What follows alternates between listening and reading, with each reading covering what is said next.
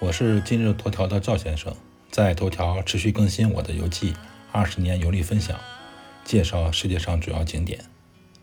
本篇文章共有十六张照片。声明一下，上一篇游记的日期写错了，应该是二零二一年六月十四日。这一篇游记继续介绍格林德瓦尔德周边的景点，就是艾格峰。艾格峰是瑞士境内。阿尔卑斯山脉群峰之一，与少女峰、僧侣峰并排耸立，号称三美之一。每年来爬艾格峰的人非常非常多，为什么呢？知识点一：艾格峰因山势险峻而被视为欧洲第一险峰。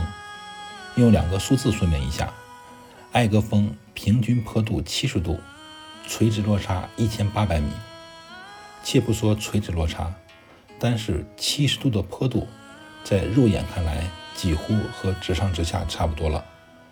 如果没有高超的攀登技巧和过人的勇气，是轻易不敢挑战艾格峰的。知识点二：艾格峰与马特洪峰、大乔拉斯峰并称为阿尔卑斯山三大北壁。北是北边的北，壁是山壁的壁，也就是说。这三大山峰是阿尔卑斯山北麓三个比较著名的呃陡坡。知识点三：艾格峰有三十二条登顶线路。知识点四：陡峭的艾格峰北壁在德语中有“谋杀者之墙”的别称，据说至少有一百名以上优秀的登山者长眠于此。电影《零零七》有一部就在这里取景，这一个气象台就是当年著名的取景点之一。我和老婆在这个直升机里面拍照了，这个直升机是一个摄影道具，并不是真正的直升机。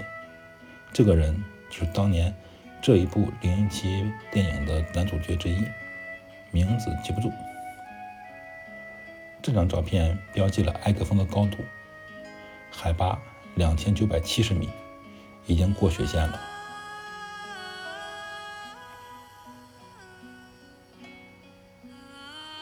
这一张照片是著名的埃格峰旅游景点代表作。